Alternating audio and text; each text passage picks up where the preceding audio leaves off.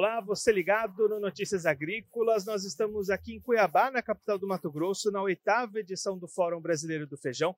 E dessa vez nós vamos conversar com o Luiz Carlos Molion, meteorologista, climatologista, para falar um pouquinho o que, que a gente pode esperar do clima, do tempo para as próximas safras, para a safra atual que está em campo e também para a sequência das atividades. Molion, começando pela safrinha que está no campo se desenvolvendo. A gente já começa a ver algumas regiões se preocupando com falta de chuvas, chuvas abaixo da média. É para se preocupar mesmo ou isso pode melhorar daqui para frente? caros ouvintes, é uma satisfação estar de volta. É, para se preocupar, sim, porque quem conseguiu colher antes e plantar antes, de uma certa forma, vai estar bem. Agora, quem atrasou por conta do excesso de chuva a colheita e plantou atrasado, certamente vai ter problemas, porque a previsão agora é desse próximo período, abril, maio, junho, ter chuvas abaixo do normal. Né? Então, exatamente no momento que a planta vai precisar de água, infelizmente, nós vamos ter problemas com o desenvolvimento dessa safrinha. Eu já tinha alertado no próprio programa da Notícias Agrícolas que safrinha seria uma atividade de risco para quem colheu atrasado. E eu acho que está, infelizmente, está indo por esse caminho. Então, vamos ter surpresas não agradáveis com relação à safrinha agora. E aí, se a gente seguir acompanhando esses modelos, essas expectativas de clima, para a safra de inverno também precisa ter um alerta ligado, né? É, exatamente, particularmente, por exemplo, Paraná. Paraná pode ter reduções de até 50% nesse período de julho, agosto, setembro. Então precisa tomar muito cuidado. Por outro lado, a gente tem que lembrar também que os Estados Unidos ainda continuam com um inverno bastante severo. E isso pode atrasar o plantio deles. E se quem plantar fora da janela, que no caso deles é primeiro de junho, plantar fora da janela, possivelmente já pode pegar em setembro, outubro, já pode pegar geadas antecipadas ou mesmo nevascas que venham a atrapalhar a colheita deles, ou seja, reduzir a produtividade. E isso vale também para o bloco europeu e vale para o bloco asiático. Lembrando que a China é o segundo maior produtor de milho. E qualquer safra, quebra de safra na China é complicado porque a China tem que importar, na, teria que importar mais, né? Então, para esse produtor de trigo aqui do Brasil, existe alguma opção para ele? É melhor atrasar um pouquinho o plantio, plantar mais cedo? Tem alguma opção para ele nesse momento?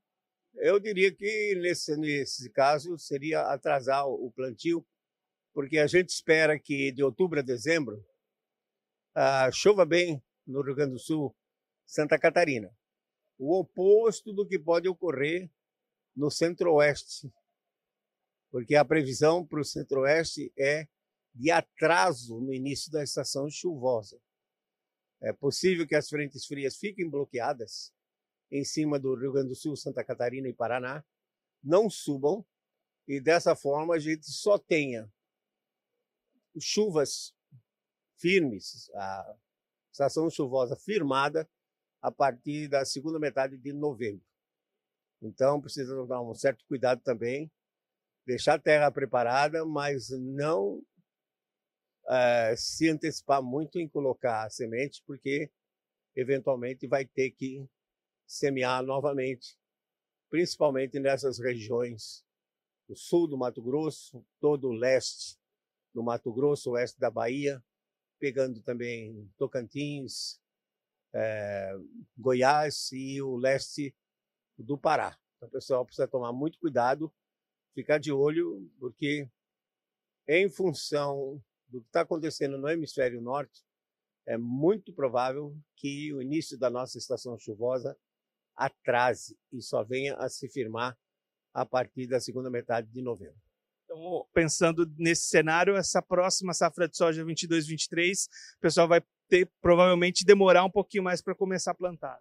É, mas não vai faltar água, né? Apesar de haver uma redução uh, significativa principalmente de janeiro a março, mas tem que lembrar que um cultivo de soja, por exemplo, se a chuva for bem distribuída, o que é impossível, você sabia a priori que vai acontecer, se a chuva for bem distribuída, 500, 600 milímetros, já produz uma safra de soja excelente. E continuando a chover depois, então aí a safrinha de 2023 certamente vai ser mais segura do que a deste ano. Agora, ainda vamos aguardar que o Pacífico ele continua frio. Não é um laninha. Insisto em dizer, já falei isso, já expliquei, não é um laninha. Essas águas frias elas foram trazidas do sul do Alasca. E num laninha convencional nós temos que ter um sistema de alta pressão na costa da América do Sul, no Peru e Equador, que vai acelerar os ventos, os ventos vão arrastar a água superficial do Pacífico para o interior do Pacífico, e aí é uma, ressurgência, flora, a água fria. Nós não estamos vendo isso acontecer. Nós estamos vendo águas frias, mas com bolhas de água quente próximas da costa da América do Sul, que significa que não é um laninha clássico. Que está dominando, na realidade, são essas trocas de massa de ar polar que estão mais frequentes entre ar polar frio e ar quente que sobe da região tropical.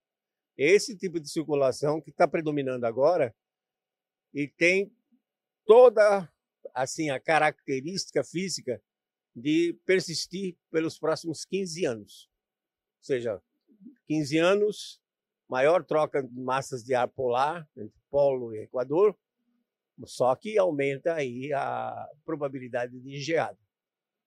Para esse ano estou prevendo geada uma geada no final de maio, outra em torno do dia 10 de junho, que é difícil você saber a intensidade.